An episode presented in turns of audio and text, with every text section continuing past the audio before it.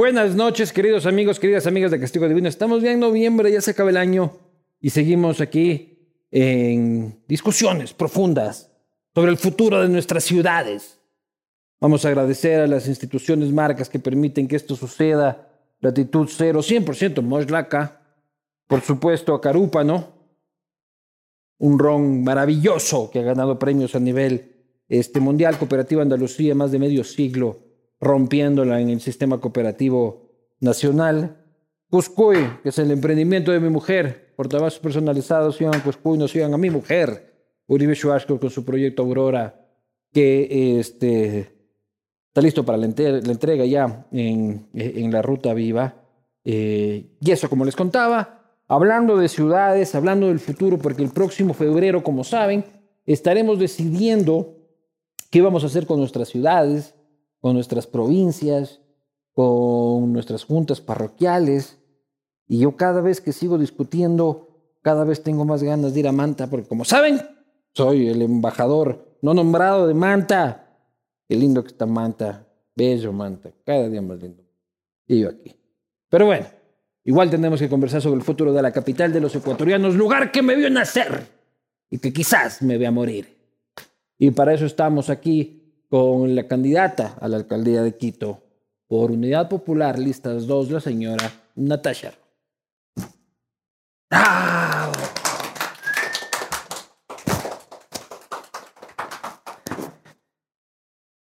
¿Cómo estás?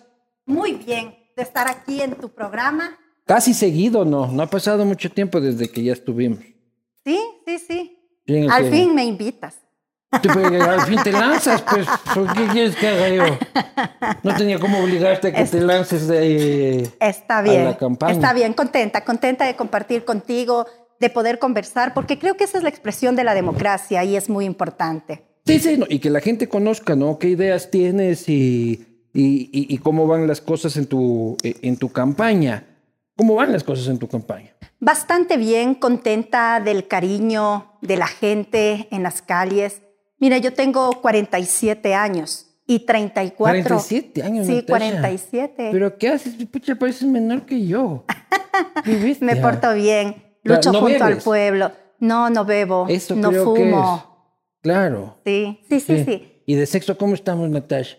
bien, por supuesto. Ah, ya, perfecto. Por supuesto. Pues ya saben ustedes, mucho sexo, poco alcohol y no tabaco si quieren verse ¿Cómo se ve Natasha de joven? Bueno, te decía, tengo 47 años y 34 he estado vinculada a las organizaciones sociales, juveniles, de mujeres, derechos humanos y barriales. Y lo lindo es que cuando estás en la campaña te encuentras con quienes te han conocido, has luchado, has trabajado por obras y por distintos servicios te abrazan, te dicen vamos adelante, se comprometen. de organizaciones barriales durante muchos años. Así es, fui presidenta de la Federación de Barrios de Quito y también de la Confederación Unitaria de Barrios del Ecuador. Y eso me ha permitido tener una relación directa con la gente, la ciudadanía, los moradores de los barrios populares, porque es el sector principalmente con el que he trabajado. Claro, oye, pero tú eres, si ponemos así una, los, ¿cuántos son que están lanzados 15. 12 candidatos. Son 12, ¿no? Sí, 12. Ah, ya se cayó el INTI, pero ya les reemplazaron por otro. Este, tú eres la de más izquierda. Soy la única militante de izquierda que, estoy en la es que hay que poner así como uno, uno, uno, tú eres la que está más a la izquierda. Porque somos del número dos. No, pero tú crees que eres la, la, más militante de izquierda y todo el asunto. Soy la única militante de izquierda de toda la vida que nunca me he cambiado de organización política Pienso que en un político el elemento fundamental es la coherencia y los principios, porque cuando vas a gobernar un país, una provincia, una ciudad, debes tener coherencia entre tu ideología y el partido político con el que participas. Yo creo que no, porque el pragmatismo te ha causado mucho daño. Pragmatismo, por ejemplo, tuvo el exalcalde Yunda, que fue candidato por un partido político de alquiler, y mira ah, las condiciones. y también pragmatismo. Este, también pragmatismo. Asentarse, asentarse en la realidad. Pero eres radical de izquierda. Soy radical porque creo en cambios de fondo, en cambios estructurales que cambien la situación en la que vivimos. Ya, ¿qué es ser radical de izquierda? Ser radical es hacer cambios estructurales. Por ejemplo, en el caso del municipio de Quito, considero que es fundamental un cambio en el modelo de gestión, un modelo que ha privilegiado los intereses del gran capital inmobiliario, comercial, financiero, en detrimento de las necesidades de los sectores Vamos a ir caso, este, caso por caso, pero este, ¿tú cómo lo convences en cambio a los aniñados de Quito para que voten por ti?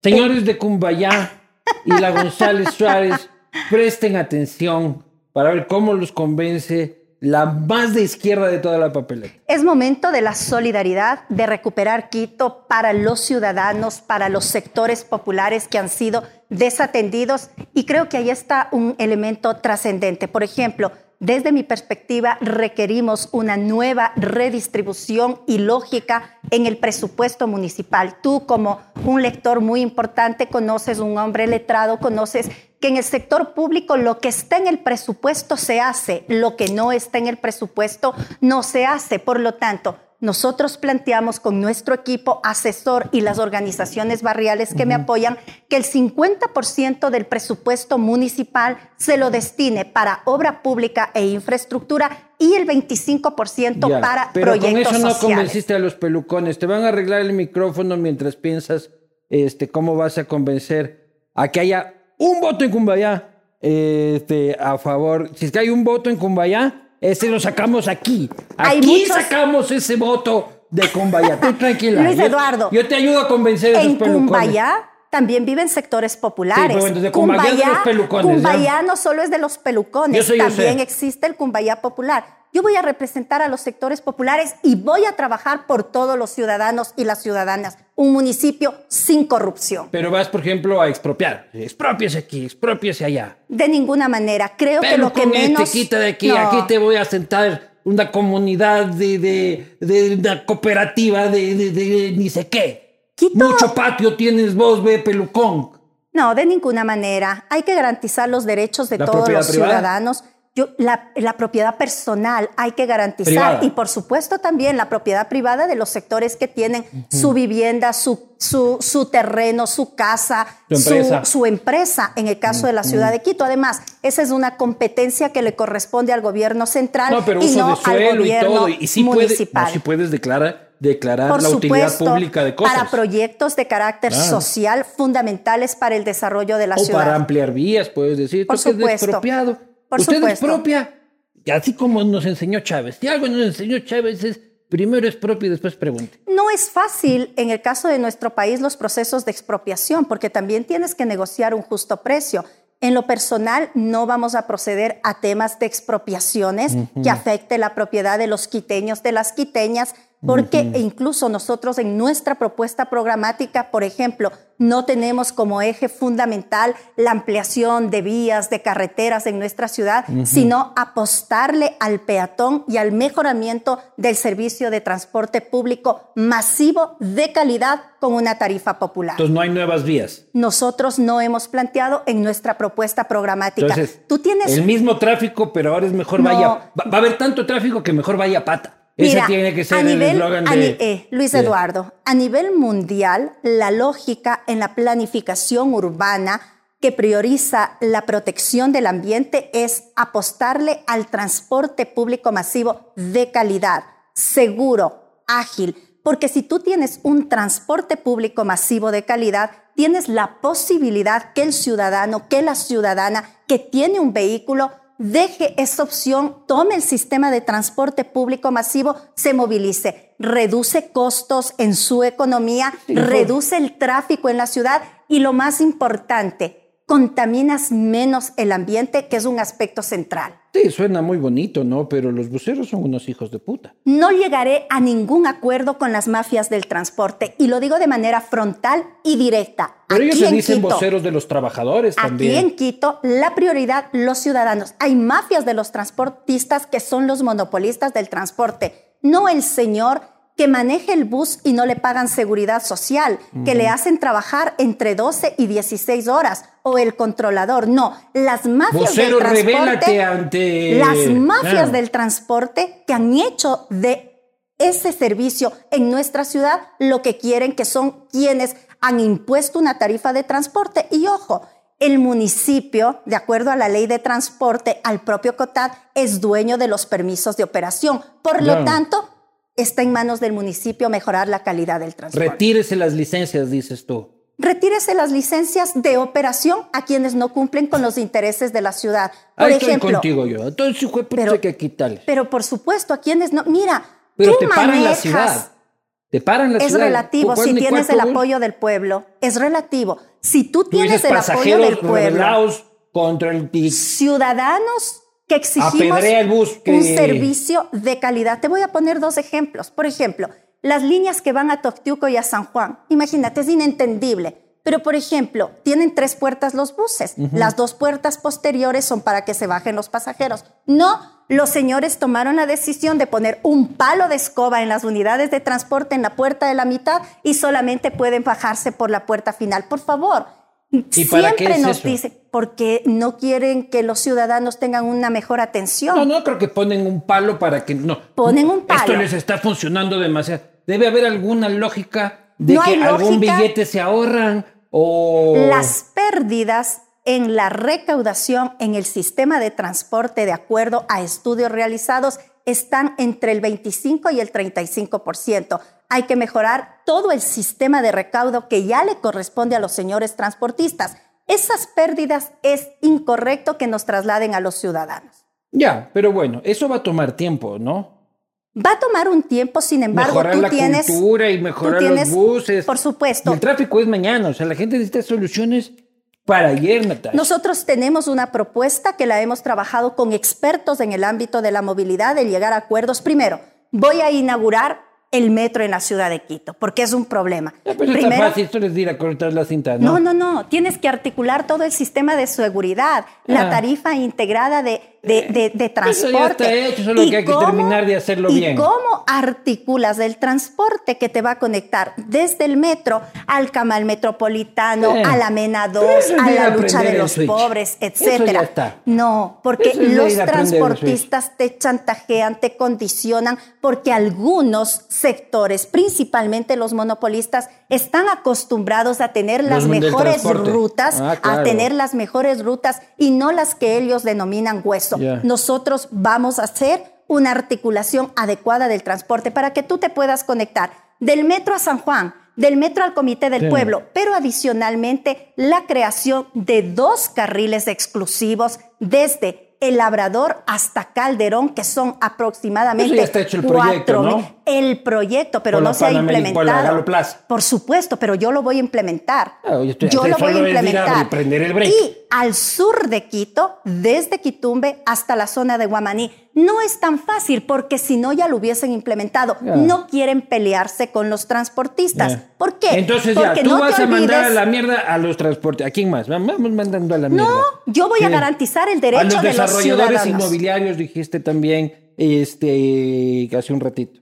Yo voy a privilegiar el interés de los ciudadanos y las ciudadanas. A mí me parece absurdo que a los grandes proyectos inmobiliarios en, el proceso de permisos al interior del municipio se demoren cuatro meses, cinco meses. Por ejemplo, el proyecto en Cumbayá de una gran inmobiliaria. Y por ejemplo, Uribe Schwarzkopf. Y por ejemplo, a nuestros barrios populares se demoren en legalizarles 10 años, 20 años. Ya. Luis Eduardo, hay yo, tengo una pregunta. Que hasta 100 años se demoran ¿no será en legalizarlos. Mejor hacer que a todos se demoren seis meses, tres meses. Por supuesto. No que a todos nos demoremos 10 años. Por supuesto, por Esa supuesto. es la cosa que a veces no me gusta de la izquierda, que quieren igualar todo para abajo, no, para arriba. De ninguna manera. Nosotros creemos que al igual que se agilitan los trámites a estos grandes proyectos inmobiliarios, se agiliten los procesos de legalización, de regularización, porque es el término correcto a los barrios. Sí, o sea, no vas a llegar y decir, a ver, suspéndanme todos los proyectos inmobiliarios, las aprobaciones, mientras no solucionemos el problema de ese barrio que lleva 100 años. Sí tienen responsabilidad y te digo por qué. Por ejemplo, el señor Erdoiza estaba en la dependencia que regula el uso de suelo en el municipio de Quito y ahora es el coordinador de proyectos de Uribe Schwarzkopf. Y el posterior que lo reemplazó ahora es coordinador de proyectos en Guayaquil de Uribe Schwarzkopf. Es decir, si hay, si hay responsabilidad porque han privilegiado sus intereses, Pero sales de ahí y vas a trabajar en algún han puesto a los funcionarios que ellos han querido en esas direcciones para que agiliten sus procesos en detrimento de los intereses de los sectores populares. Entonces, yo voy a trabajar por toda la ciudad Vamos a trabajar porque se implementen, Se, implementen proyectos inmobiliarios que generen empleo, que garanticen los derechos, por supuesto, de sus trabajadores y también por la legalización de los barrios populares. No se trata que de aquí en adelante no va a haber grandes proyectos inmobiliarios, de ninguna manera, porque eso también genera empleo en la ciudad. La inversión, ve. No se van a ir. Señora Natasha, que le vaya muy bien. No, no se van a ir porque hay grandes intereses económicos, porque hay capital. Sin embargo, vamos a trabajar adecuadamente para articular los intereses de estos sectores, pero también y priorizar los intereses de los sectores populares. Claro, pero estamos de acuerdo de que hay que hacer para arriba todos, ¿no? O sea, mejorar las condiciones. Por supuesto. No, igualarnos en la cochambre a todos. Por, por, pues. supuesto, por ejemplo, imagínate en el municipio de Quito, un asesor de nivel jerárquico superior tiene sueldos de 2.000, 3.500 dólares. Un trabajador de maseo, de obras públicas, de agua potable, sueldos de 525 dólares. Nombres y apellidos, José Chusín, 25 años de trabajador en empresa de obras públicas, un sueldo de 521 dólares. Ya, pero sí estamos de acuerdo que hay mucha gente en el municipio, ¿no? Yo creo que 25% del presupuesto municipal va a pagar sueldos. Qué bueno que ya cambiaste, porque vos ah, te escuché en un programa que hablaban que era muchísimo más de ese porcentaje, pero bueno, uno, está bien. Uno de cada cuatro dólares. Está bien. Es Aproximadamente el 20% y 22% del presupuesto del municipio de Quito se lo destina a gasto corriente. y quiero decirte una cosa.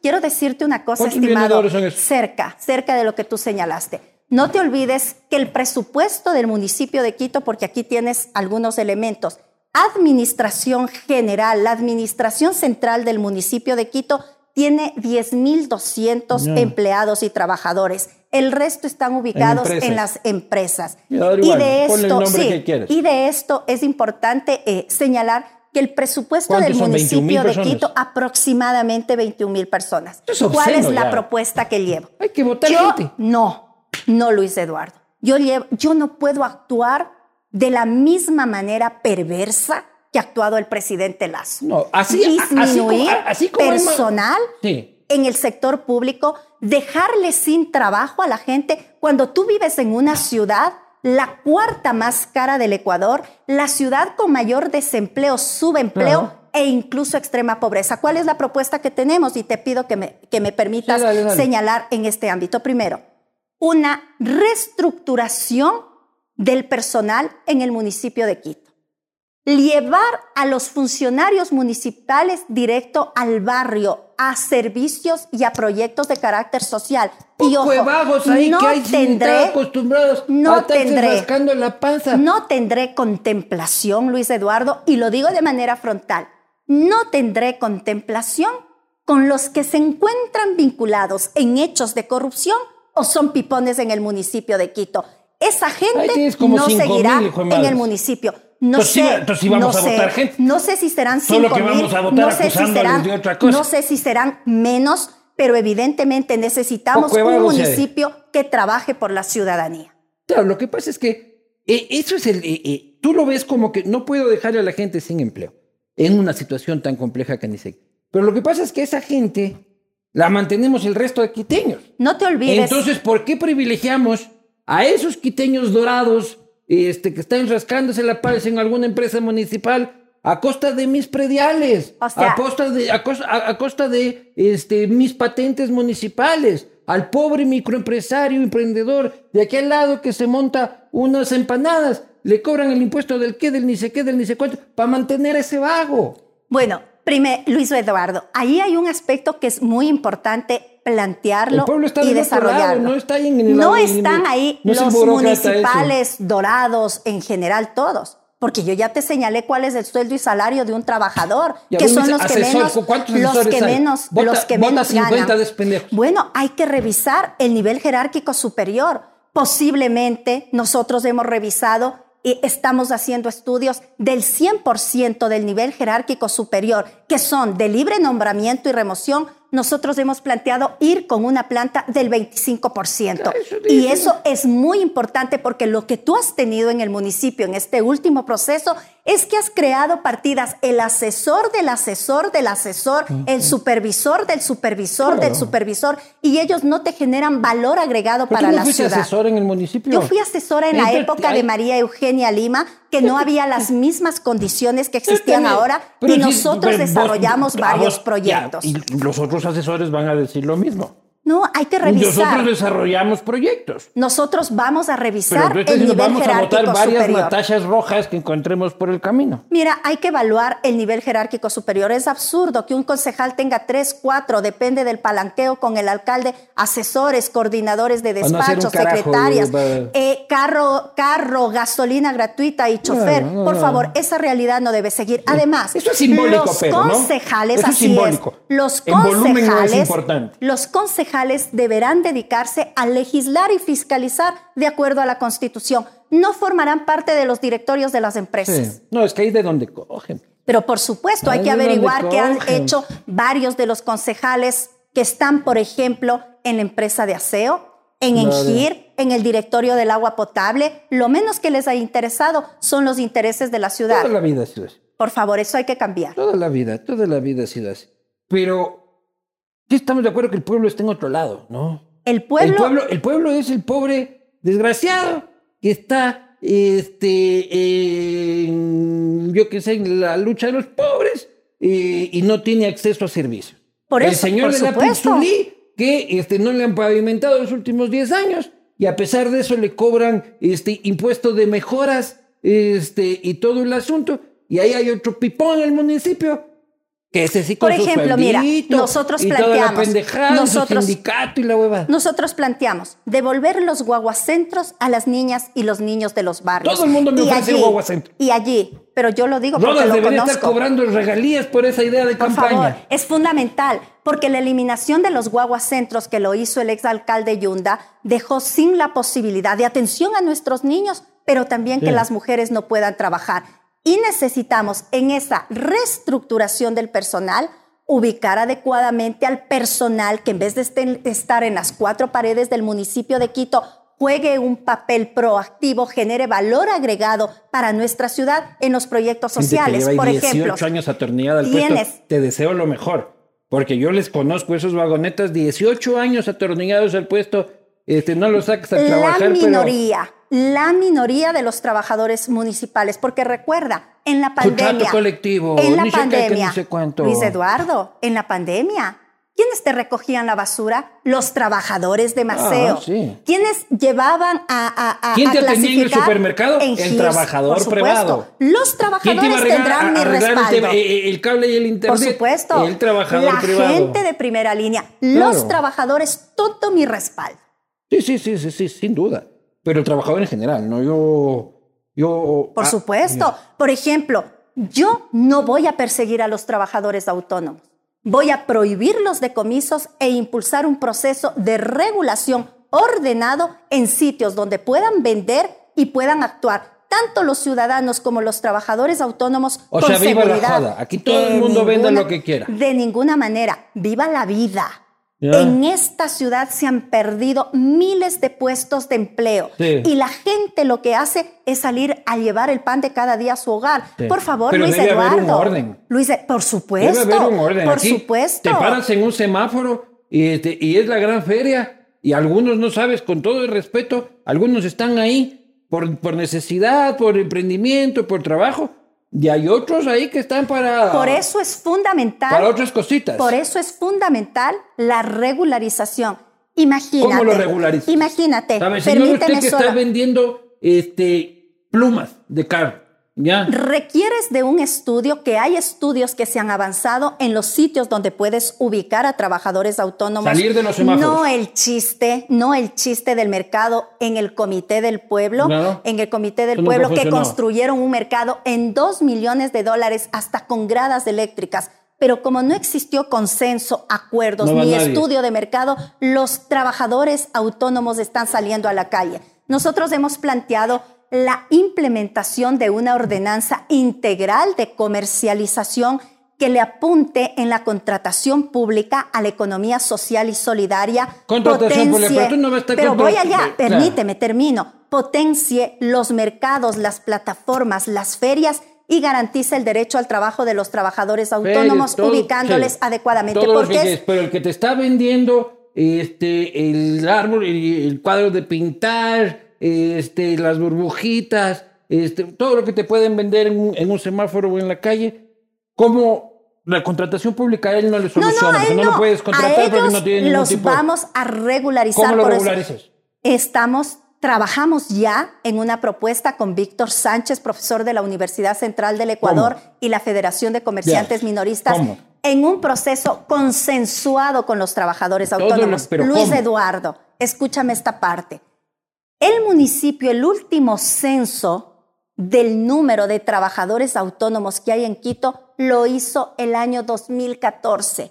Desde allí no ha existido un censo. ¿Cómo los vamos a reivindicar? A un tipo que está vendiendo unos productos de los que no tiene ni certificado de origen ni factura, muchos de ellos provienen del contrabando. Este, ¿Cómo regularizas a alguien que vende productos contrabandeados? Hay varios aspectos que está establecida en la ordenanza para tú entregarles el permiso único de comercialización. El PUCA establece varios requisitos que deben acceder. Hay que ubicarles en sitios, por supuesto, hay que ubicarles adecuadamente en sitios donde puedan desarrollar su actividad. Tampoco Quito puede eh, poner en riesgo todo el ornato, el ordenamiento territorial, pero necesitas garantizar el derecho al trabajo. Si tú implementas proyectos de economía... Un, huequito a cada uno en un sitio que les guste. En sitios donde puedan vender, donde puedan desarrollar su, negocio.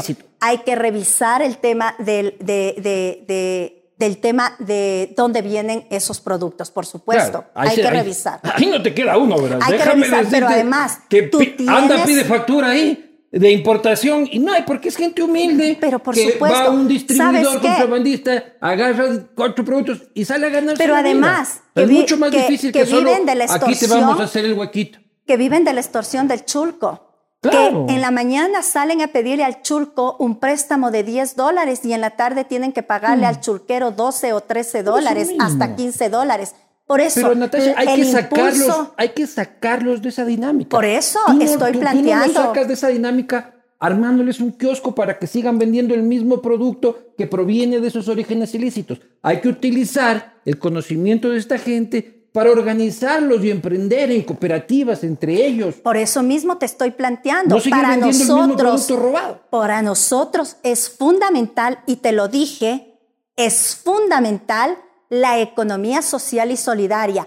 ¿Cómo unimos a distintos trabajadores autónomos? Y tenemos una experiencia con la Federación de Comerciantes Minoristas de Pichincha. ¿Cómo las asociaciones de trabajadores autónomos se convierten en instancias de economía social y solidaria y participan en los procesos de contratación pública para garantizar otros servicios? Te pongo el ejemplo. El sector de Atucucho, la tía Lady, reunió a 40 mujeres jefas de hogar y personas que, manejan. Siempre que me dicen nombres, yo siempre creo que no existe. Te el otro día estuve con Periquito de los Palotes. A ver, te invito. No, seguro existe, pero suena como que no existiera. Existe. La tía Lady, que es conocida en la zona alto de Atucucho. Yo no me invento porque yo soy una mujer de territorio que camino todos los días en los barrios. Saludos, tía Lady. Saludos a la tía Lady. Pero ellas tienen un proyecto de economía social y solidaria que preparan la alimentación para los CDI, para los Centros de Desarrollo Infantil. Y 40 personas que antes vivían en la informalidad, hoy se organizaron en estos procesos de economía social y solidaria, participan en los procesos de contratación pública y les hemos eh, contribuido en varios aspectos para que desarrollen estos proyectos. Es posible, estoy de acuerdo contigo. Oye, si tú le preguntas a un trabajador autónomo, en la calle, si su sueño era trabajar en la casa, te dicen que no, que la necesidad le obligó a trabajar en esas circunstancias. la otra vez le pregunté a uno de estos charoleros que venden tabacos contrabandeados, de que, los tabacos chinos y todo eso que venden, no sé si has visto. Y le digo, ¿y tú que hermano el pan era de Venezuela? Y le digo, tú, no, yo vine de Venezuela, yo soy ingeniero en algo. Yes. Y yo le dije, oye, chuta, pero vos como ingeniero sí has de poder ir a, a conseguir un camello. Y dice, ni siquiera he intentado. yo gano mucho más este, vendiendo estos tabacos y me hablaba de un sueldo de 700, de 800 dólares vendiendo esos tabacos y ni siquiera el producto era de él. Dice, a mí me vienen los municipales a quitarme esto y enseguida viene el señor, el jefe de él, a darle otra charola. Es posible que existan estos casos, pero por ejemplo, el día domingo... No es la generalidad. No, no es la generalidad. Pero por ejemplo, el día domingo estuve en Coto en la calle principal, donde tienes una gran cantidad de trabajadores autónomos, y realmente habían personas que me decían, eh, vea, señorita Natasha, mi hijo es profesional y no encuentra trabajo. Y no es justo que tenga que venir aquí a trabajar conmigo. Esa es la realidad. Sin duda. Es la realidad. Pero también la realidad es que hay madres y padres que explotan a sus hijos menores de edad en las calles de la ciudad para... Y para ellos educación y para ellos establecer mecanismos de educación. O prisión. Y sancionarlos, por supuesto. Prisión y llevar a esos bebés a la protección del Estado donde estén con mayor seguridad. Por supuesto. están ahí y, tragando humo, tragando frío. Por supuesto. Explotados por sus padres y por redes que los traen del campo muchísimas veces para explotarlos. Exactamente. También existen estos elementos, pero la mayoría de esos trabajadores es gente buena, es gente que quiere salir adelante, es gente que no ha encontrado otra oportunidad. Como dicen, el, que no el día que no trabajan no, comen. Solo te cuento un tema final en esta parte. Mi abuelita materna, la madre de mi madre, vendía aguacates en la calle. A mí no me han contado el drama, el dolor de un trabajador autónomo. Cómo tiene que salir en la lluvia, en el sol, a trabajar en la calle. Porque mi familia lo ha vivido con esta experiencia que te cuento. Bueno, con el trabajo de mi abuelita, que trabajaba permanentemente, mis tíos empezaron a trabajar muy jóvenes. Pero tu abuelita con, con, ese trabajo logra educar a tu madre. Logra educar a mi madre. Mi mamá era auxiliar de enfermería en el sistema de salud. Y posteriormente, digamos, mi madre, mi padre, tuve la posibilidad, la suerte, digo, ¿no es cierto? La posibilidad de que tuvieron eh, eh, cómo educarnos a, a mi hermana, a mí, yo estudié en el Colegio Consejo Provincial de Pichincha en el sur de Quito. Pero sí cachas que también es un, poco, es un poco de mentalidad también, porque digamos, tu abuela vendía aguacates y trabajaba seguramente siete días a la semana, pero con otra mentalidad, una mentalidad que hace, voy a trabajar para que mi hija, en este caso tu madre, sea una profesional. Y tu madre, este, en el mismo sentido, voy a trabajar para que mi hija tenga, vos creo que tienes tres, cuatro títulos universitarios, este, en educación, este... Administradora pública, educación eh, superior y equidad de género y gestión pública. ¿Me explico? O sea, rompieron la dinámica de... ¿Cómo se...? Rompieron el ciclo, ¿me explico? Y hay tres mujeres exitosas en tres generaciones con sus distintos, distintos bemoles. Hay otra gente que no tiene ese chip. La UNICEF hizo un estudio, y, esto es importantísimo, la UNICEF hizo un estudio de que para que una familia salga de la pobreza pasan 10 generaciones, Luis Eduardo. Es decir, los temas estructurales, no, porque anteriormente también tenían estas condiciones, los, los padres de mi abuela, los bisabuelos, etcétera. Entonces, no es que de un rato para otro, son estudios muy serios que te llevan a reflexionar que los temas tienen que ser enfrentados desde el punto de vista estructural. ¿Cuáles son las causas que generan que existan trabajadores autónomos? Y por supuesto, es la falta de oportunidades de mejores empleos. ¿Cómo no va a querer un trabajador autónomo que esté en la calle tener otras condiciones de empleo? Pero son personas que le contribuyen de una manera sustancial a la economía. Tu, tu, carrera, tu carrera de pregrado, este, ¿cuál fue? Administración pública. Administración pública. Me gradué en la Universidad Central, del Ecuador.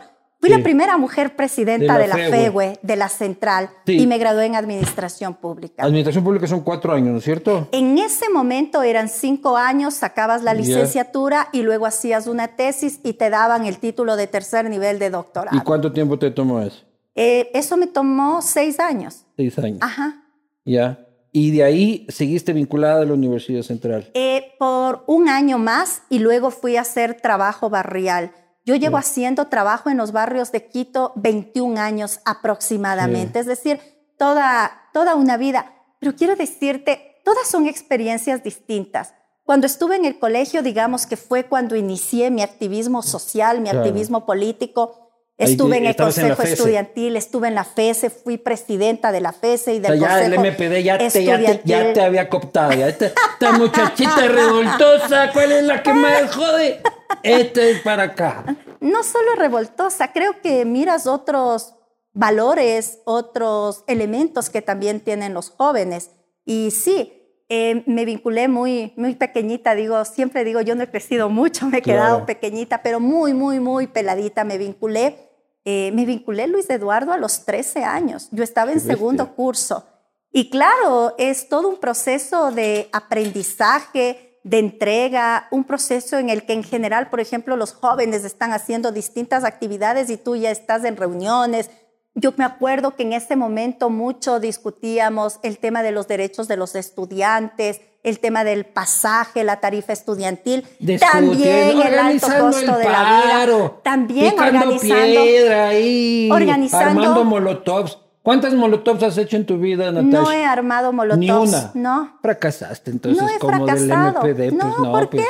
Yo creo que la primera clase del MPD es ¿cómo hacemos una bomba molotov? No, estás equivocado. La primera clase que te dan en el MPD, hoy Unidad Popular, es liderazgo. Es la primera clase que te dan. Entonces la, segunda, es cómo hacemos la, molotov. La segunda, oratoria. La tercera, la situación nacional. Y te vinculan todo un proceso. A mí me marcó muchísimo ¿Y, una cosa. ¿Dónde está? Me marcó ¿Ocho, muchísimo. nueve por ahí? Claro.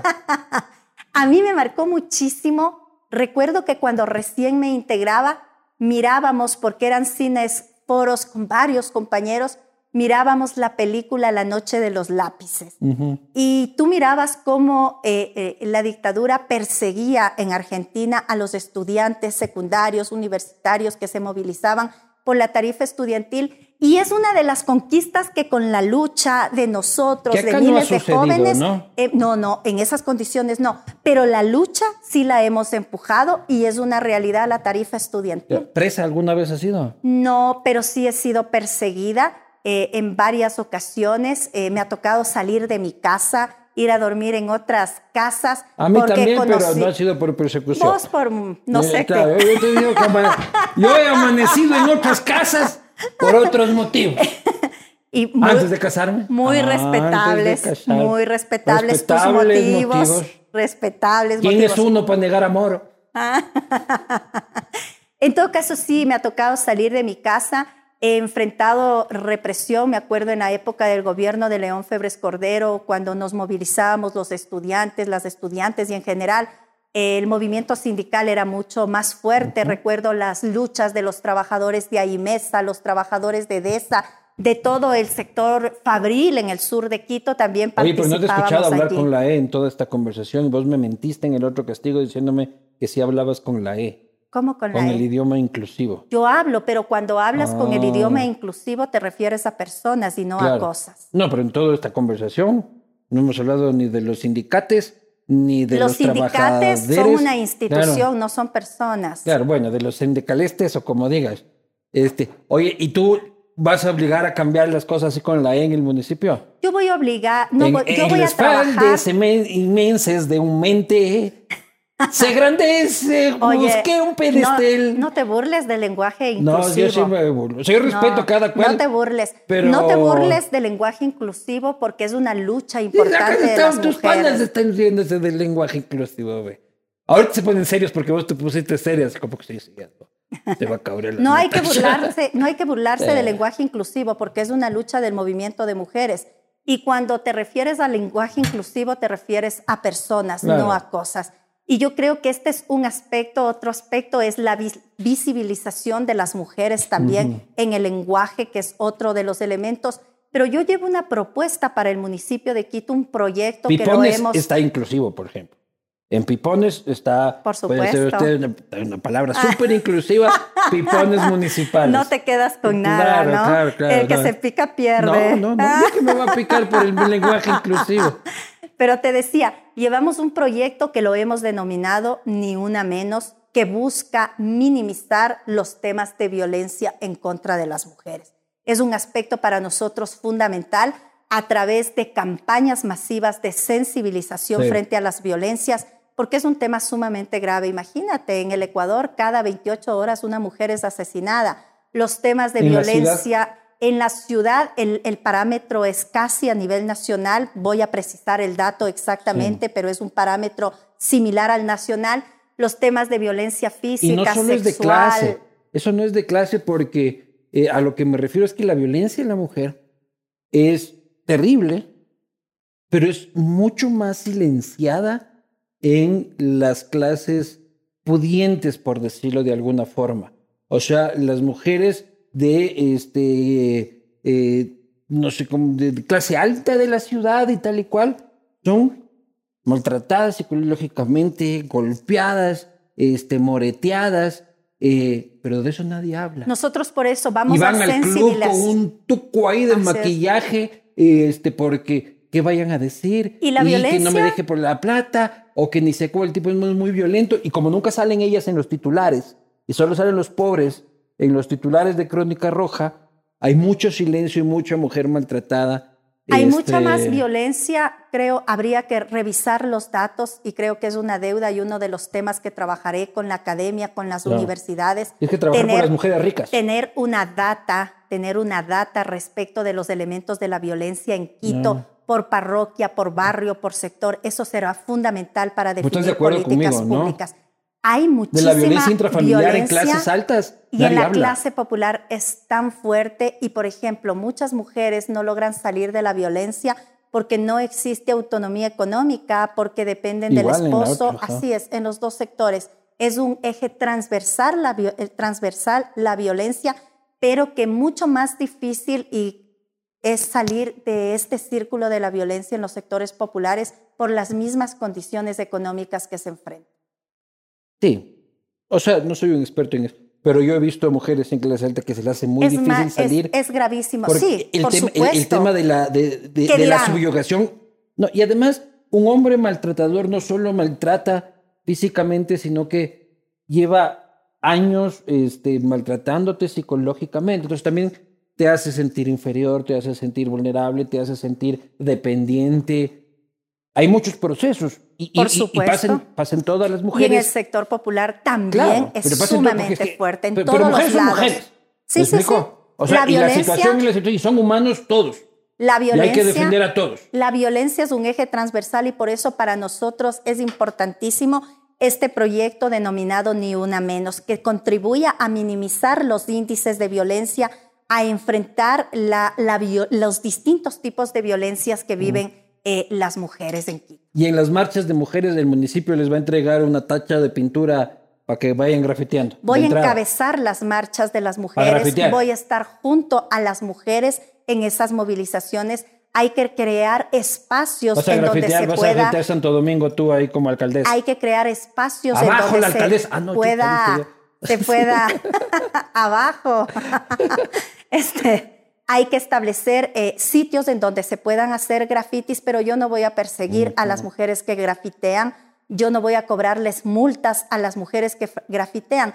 Es más, existe, tú debes conocer una discusión a nivel internacional de las feministas restauradoras respecto de que los monumentos, los adoquines, las paredes, que son parte del patrimonio, también visibilizan al momento que se pinta el graffiti esta lucha importantísima de las mujeres en contra de los femicidios. No es simple, nos matan, nos violan, nos acosan en los buses, en el espacio público. Esa es la realidad que vivimos las mujeres. Sí, sí, sí, no, es terrible. No, yo estoy, estoy de acuerdo, pero así como les vas a dar la, la, lata de pintura a las mujeres entrando por San Blas, este, cuando entren por Tambillo le vas a entregar la piedra a Leonidas Sisa para que entre a Quito. Voy a establecer mecanismos de diálogo para evitar todos los problemas. Todo, pero por supuesto, soy pro movimiento indígena. Yo en el paro nacional, en el pro movimiento indígena. Ya, pero hablamos de Leonidas Sisa. Por supuesto, es un compañero. si, es que viene a manifestarse en Quito, tú le vas a dar todas las facilidades.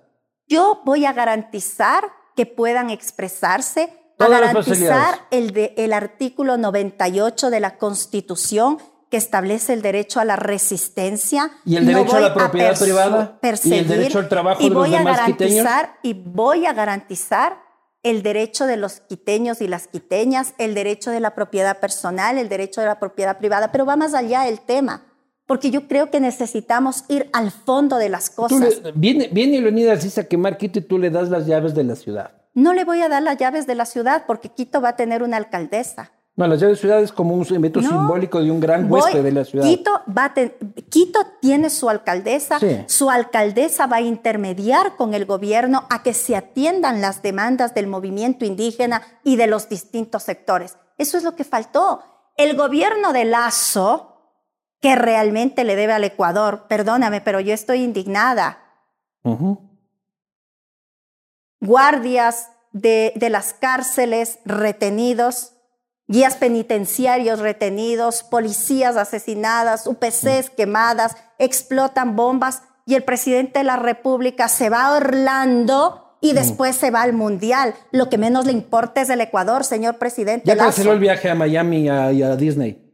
Ya de ir dijo chao Mickey. O sea, terrible. Mientras el Ecuador nos estamos desbaratando. Sí, no, es un desastre. Ahí estamos, ahí estamos de acuerdo. Oye, este, entonces viva Leonidas dice, no, ya habíamos quedado. Viva la lucha de los pueblos, viva la resistencia, vivan los derechos humanos. Así como defiendo al movimiento indígena, cuando tú fuiste perseguido por el correísmo, estuve a tu lado, estuve al lado de los comunicadores sociales, por supuesto, porque tú sabes que estuve Pero ahora entre yo me las meto en una marcha del MPD me lanzan a piedra. De ninguna manera, te espero. Te espero. Invitado tuyo, verás. Yo te llamo por teléfono, te invito y no me digas que no. No es que yo voy encantado de la vida. Pero vos garantizas de que no me vayan pues, sacando la madre. Nosotros somos personas que vinculamos a distintos no, sectores. Cuando ido me quieren matar. De ninguna manera. Sí, porque dice que, no es cierto. Y Leonidas dice que no soy chévere. De ninguna manera no es cierto. Cuando has ido a las movilizaciones del MPD, hoy Unidad Popular, de los maestros y de otras. Pero por supuesto, cordialmente invitado. Y me, dejas lanzar mi molotov y todo el asunto. Nosotros impulsamos Comunidad Popular movilizaciones amplias, masivas, eh, que son una expresión importante de la resistencia y de la protesta. pero a mí no me está A mí, si es que hay palos, hay piedras. No voy a estar aquí invitando a cualquier No te veo en ese plano de lanzar piedra y pan, pucha, encantado. No. Pero eso sí así como Mírame a los ojos, mira. Ay, a ver, no me miraste. yo así con, con, con, pañuelito, pero así, pito frío, pero que no se cache que soy yo. Este, pucha. Los dirigentes de frente, sin, pueblo, taparte, pueblo, diría. sin taparte, sin taparte con pañuelos, sin taparte con nada, siempre de frente. Claro, no, no, es que yo no puedo pues, estar ahí ah, lanzando Para que vea, para que vea. Claro, no, yo, yo, yo opero en las sombras, en la clandestinidad. Yo de frente, siempre.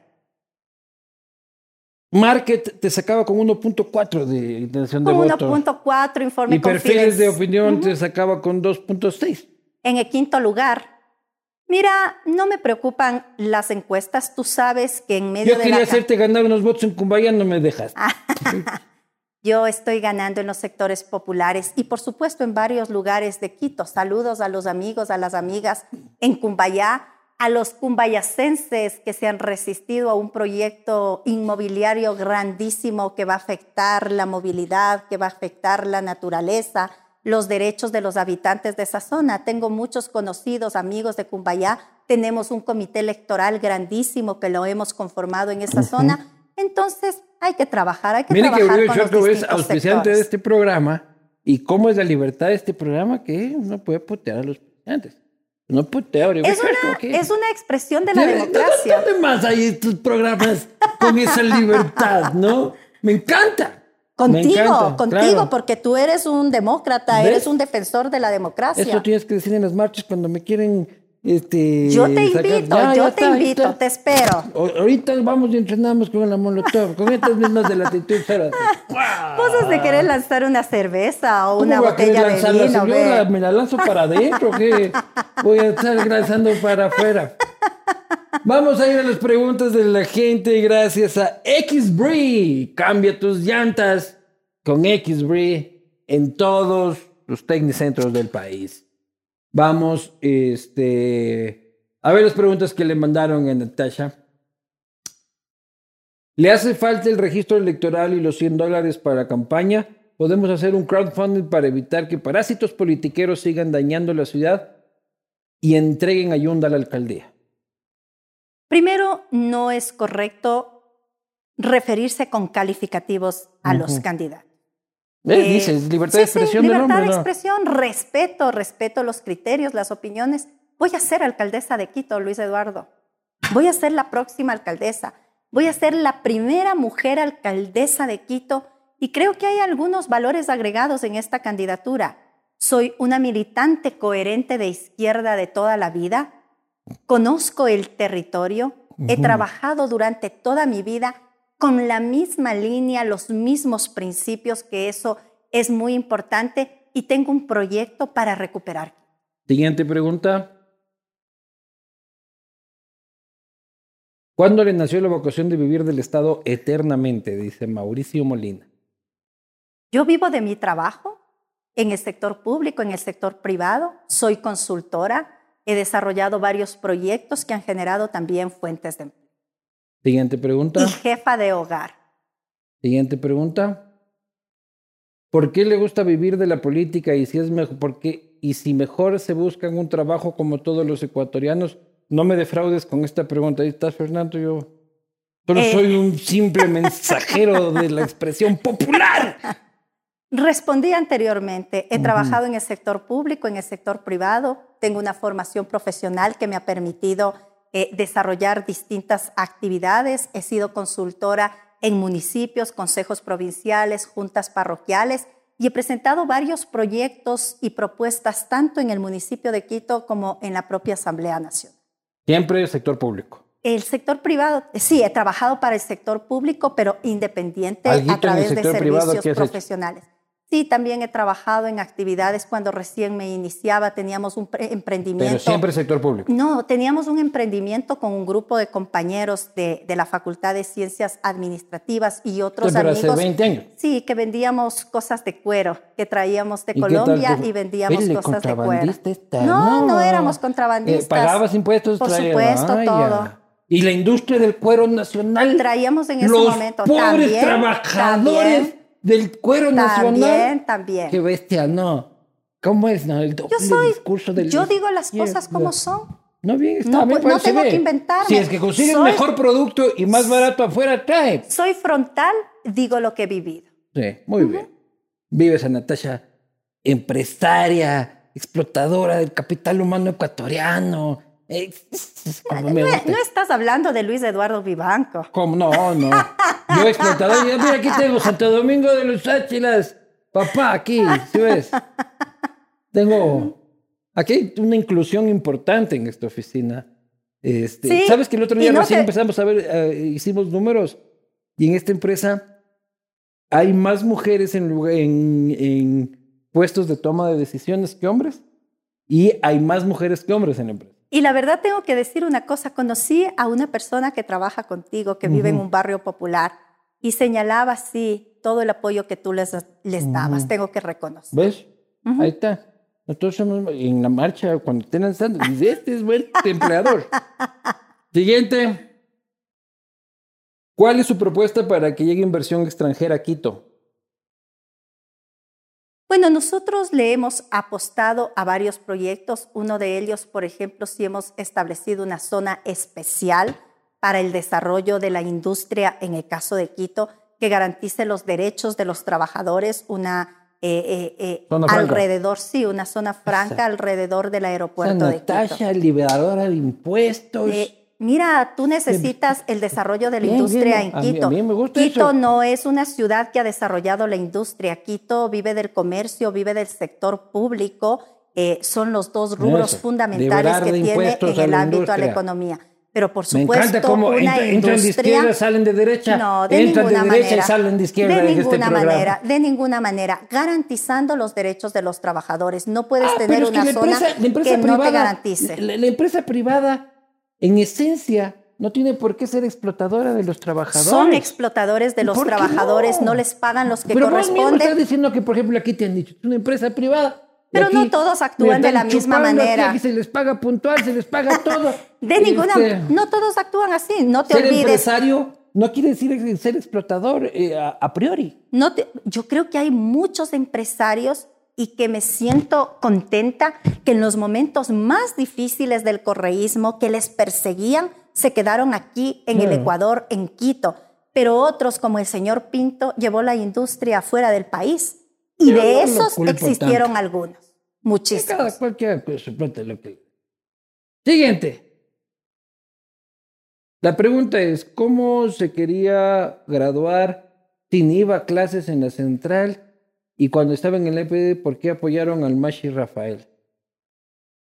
¿No ibas a clases en la central? Siempre iba a central. Tú puedes conversar con mis profesores. Wilson Navarro, asesor en tributario en la Asamblea. ¿O porque eras de la FE, y ya podías darte esos De ninguna manera, Asamblea Nacional. Te doy el nombre de otro profesor que tuve. Eh, Fernando López, ex rector del IAEN, era mi profesor en administración Oye, este Dimitri Madrid fue tu profesor. No, él es profesor en la Facultad de Comunicación Social. Oye, yo quiero un castigo con ese entre otros. Me da como miedito. Pero. Vos miedo, vos no tienes miedo. No, no, no, pero es como que el cuco, Dimitri. En todo caso, en todo caso. Si no te duermes temprano, va a venir Dimitri Madrid y se va a llevar tus peluches. Claro. No, yo asistí a clases normalmente, me gradué en el periodo que correspondía Así le digo yo a mi hijo para que se duerma rápido. Ya. Le digo, ah, pues, si no te duermes, viene Dimitri Madrid, te quita los peluches y se los divide entre los panes. Última pregunta. Si es plenamente consciente de que no ganará, ¿por qué el desperdicio de tiempo y dinero público? Abraham Lincoln, seis veces candidatos a distintas dignidades, presidente de los Estados Unidos. Salvador Allende, tres veces presidente de Chile. Eh, Lula da Silva, Lula da Silva, tres veces candidato presidente durante, en tres ocasiones, entre eh, Rodrigo Borja, ah, entre Hay de los buenos y de los malos Por supuesto, nosotros enfrentamos... fue tres veces candidato presidente de la República. Guillermo tres veces candidato presidente de la República. Yo tengo, y nuestra organización política tenemos un proyecto para Quito que lo hemos desarrollado con la participación de los sectores populares, de la academia, de empresarios también que nos hemos reunido en este proceso. Tenemos un proyecto para Quito. Somos una organización que hemos enfrentado toda una campaña de desprestigio de distintos gobiernos de turno, que tú lo sabes. El correísmo nos enfrentó, el gobierno de Lazo nos enfrentó, por señalar solamente dos de los últimos gobiernos que hemos tenido. Continuamos aquí con el apoyo, con el cariño de la gente, pese a que nos han perseguido, a los 10 de Luluncoto, los 3 de Cotopaxi, en el correísmo, en el caso de Jaime Hurtado González, asesinado en el gobierno de Yamil Maguad, y que de paso, quienes lo asesinaron hoy son asesores del presidente Lazo. Me refiero a la organización política responsable de, ese, la democracia, popular. por supuesto. Ah, no le veo al señor Ordóñez ahí matando a... No tiene idea cómo resolver los temas de seguridad. Este, Debería salir una vergüenza para el Ecuador, una vergüenza para el Ecuador. Natasha, muerte al capitalismo. Por eso lo consumes. Claro. Su segmento Muerte al capitalismo llega gracias a Latitud Cero este, un placer, mucha suerte en esta campaña, eh, que sea lo que tenga que ser. Eh, yo agradezco de que haya gente lúcida como tú participando, gente con ideas, que yo no puedo coincidir este, en muchas de ellas, pero la respeto porque sé que eres una mujer de convicciones. Este, así que mucha suerte, Natasha, esta es tu casa. Como espero que mi casa sea este movimiento revoltoso al que me vas a invitar alguna vez, en el que voy a terminar seguramente detenido. pero... Este, pero detenido por Lazo. Ya, no, seguro. A mí Lazo me detiene cualquier día de esto a decir que muerte al capitalismo, muerte a la bancocracia. Luis Eduardo, es fundamental, nosotros hemos desarrollado en nuestra propuesta para Quito cinco ejes.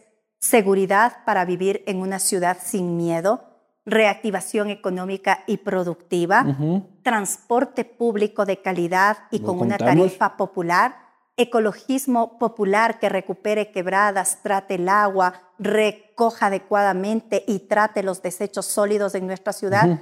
Y un nuevo modelo de gestión con una redistribución del presupuesto del municipio. Ya escucharon, tomarán ustedes sus decisiones. Nos vemos la próxima.